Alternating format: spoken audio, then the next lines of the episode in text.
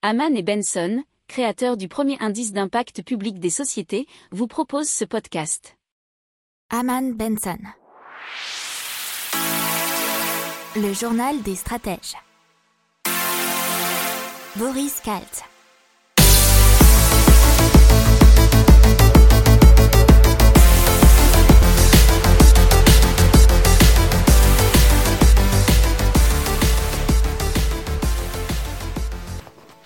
Bonjour à tous et bienvenue dans le journal des stratèges numéro 14. Nous sommes le mardi 8 décembre 2020 et c'est parti tout de suite pour le sommaire avec dans l'économie 57% des bailleurs de l'hôtellerie-restauration qui ont refusé un report du loyer de novembre.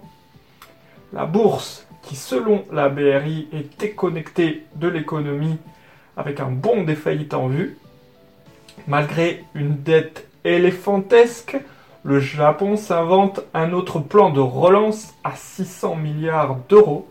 Dans les technologies euh, Cocorico, puisque la France est championne du haut débit et de la fibre optique, la Chine qui atteint la suprématie quantique à partir d'une machine photonique, et puis enfin, pour terminer, dans le développement durable et l'impact, L'héliodome, un concept qui séduit de plus en plus de particuliers. Allez, c'est parti, on commence tout de suite dans l'économie puisque 57% des bailleurs de l'hôtellerie-restauration ont refusé un report du loyer de novembre. C'est pourtant Bruno Le Maire, le ministre de l'économie, qui avait demandé aux bailleurs du secteur de l'hôtellerie-restauration de reporter le loyer du mois de novembre en échange d'un crédit d'impôt de 50%. Mais, apparemment, selon un sondage qui a été réalisé par le groupement national des indépendants, seulement 25% des propriétaires ont joué le jeu, puisque 25% des patrons de bars, restaurants, hôtels ou encore discothèques disent bien avoir obtenu gain de cause auprès de leurs bailleurs. Donc ça fait pas beaucoup puisque c'est seulement 1 sur 4. Et près de 7% de personnes ont répondu au sondage. Euh, pardon, près de 7% des personnes qui ont répondu au sondage indiquent être toujours en négociation avec leurs propriétaires. Donc, peut-être à se rajouter aux 25%.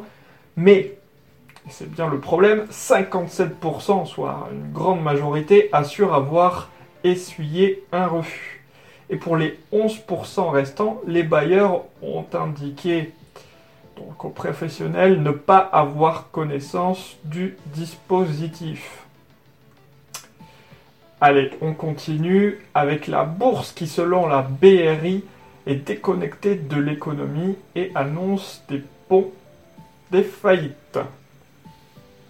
Alors la BRI, qui est la Banque des règlements internationaux, soit la Banque centrale des banques centrales, dénonce les valorisations excessives des marchés financiers, puisque les actifs risqués ces derniers mois ont tutoyé, voire dépassé leur niveau d'avant pandémie. Et donc dans sa rapport euh, trimestriel, la BRI met en évidence des anomalies dans l'appréciation des fragilités des entreprises. D'un côté, euh, les primes de risque sur les marchés obligataires ont continué de diminuer pour se rapprocher de leur point bas d'avant pandémie. Et de l'autre, les banques ont-elles au contraire durci leurs critères d'octroi de prêts au cours des derniers mois? Alors, à l'avenir, il faut s'attendre à une hausse des faillites. Et ensuite, euh, les banques commencent d'ores et déjà à se montrer plus prudentes dans leur évaluation des risques. Alors la BRI a publié une analyse sur la façon dont les fragilités financières des entreprises peuvent affecter leur survie et les conduire à la faillite. Donc elle met en évidence qu'une dette à court terme élevée et une rentabilité faible par rapport aux charges d'intérêt constituent les deux indicateurs financiers les plus importants du risque de disparition d'une entreprise.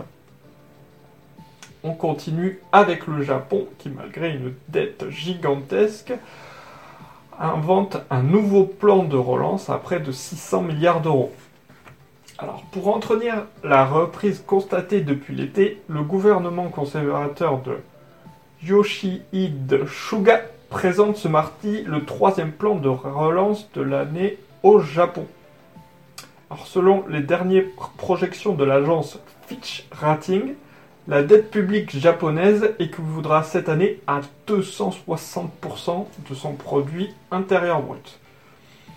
Alors, malgré ces montants gigantesques qui dépassent au total les 10 000 milliards d'euros, soit 4 fois la dette de la France, le gouvernement devrait annoncer euh, donc ce nouveau plan avec notamment un programme de soutien à l'activité économique dit marketé à 73, 73 600 milliards, 73 600 milliards de yens, soit 584 milliards d'euros. Oui, c'est gigantesque. Un plan qui devrait inclure 40 000 milliards de, de yens de dépenses fiscales destinées à des investissements publics prêts à des institutions ou des entreprises, ainsi que des dépenses publiques directes.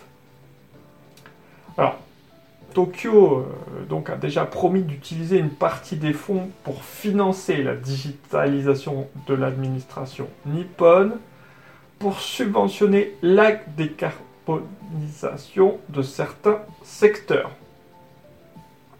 Alors, les financements s'appuieront essentiellement sur l'émission de nouvelles obligations souveraines rachetées, sans que cela ne fasse débat par la Banque du Japon.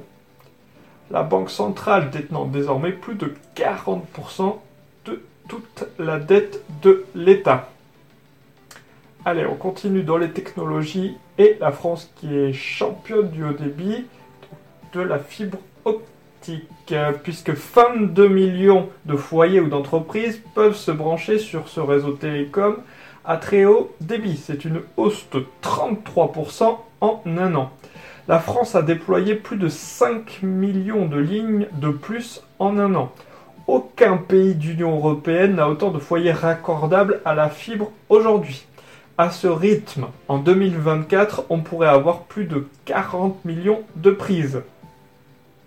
Alors, on va finir donc l'année avec 10 millions de foyers raccordés à la fibre, soit une hausse totale de 50%. On continue avec la Chine qui atteint la suprématie quantique à partir d'une machine photonique. Selon euh, le journal Nature, un groupe de chercheurs de l'université de Hefei dit avoir atteint la suprématie quantique ou avantage quantique à partir d'un ordinateur photonique, ce qui est une première mondiale. La suprématie quantique signifie la capacité d'un ordinateur quantique à faire un calcul irréalisable sur un ordinateur classique. Les chercheurs chinois démontrent la suprématie quantique pour le problème dit d'échantillonnage de bosons, c'est un calcul probabiliste particulièrement complexe à réaliser et dont la difficulté augmente de manière exponentielle en fonction du nombre de variables.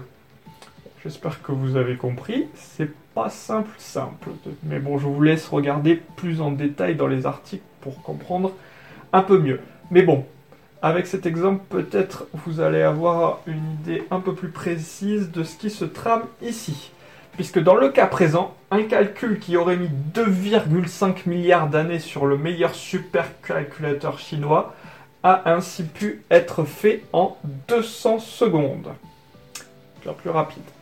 Allez, développement durable et impact. Et l'héliodome, un concept qui séduit de plus en plus de particuliers. Et l'héliodome, c'est quoi? Une maison solaire écologique. Et qui connaît donc un succès grandissant. Le tout premier a été construit il y a 10 ans à Cosvillers par Eric Wasser, donc en Alsace. Depuis une dizaine de projets ont abouti en France, en Suisse et en Allemagne. C'est l'objectif, c'est de faire pénétrer les rayons du soleil l'hiver pour chauffer l'intérieur. Mais l'été, la position du soleil étant différente, la maison reste ombragée et fraîche. La maison présente donc un très fort intérêt écologique. Eric Vasseur a porté une dizaine de projets qui ont vu le jour en France, également en Suisse et en Allemagne depuis plus de dix ans. Alors les économies d'énergie sont une réalité puisqu'on consomme jusqu'à 42% moins d'électricité que dans une maison classique.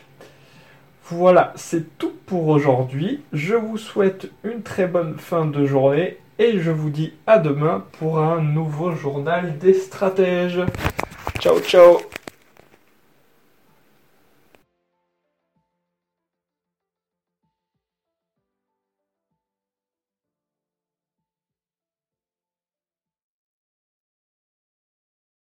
Pour approfondir ces sujets, abonnez-vous à la newsletter de Haman et Benson et écoutez nos autres podcasts que vous retrouverez dans les notes de l'émission ou sur notre site internet.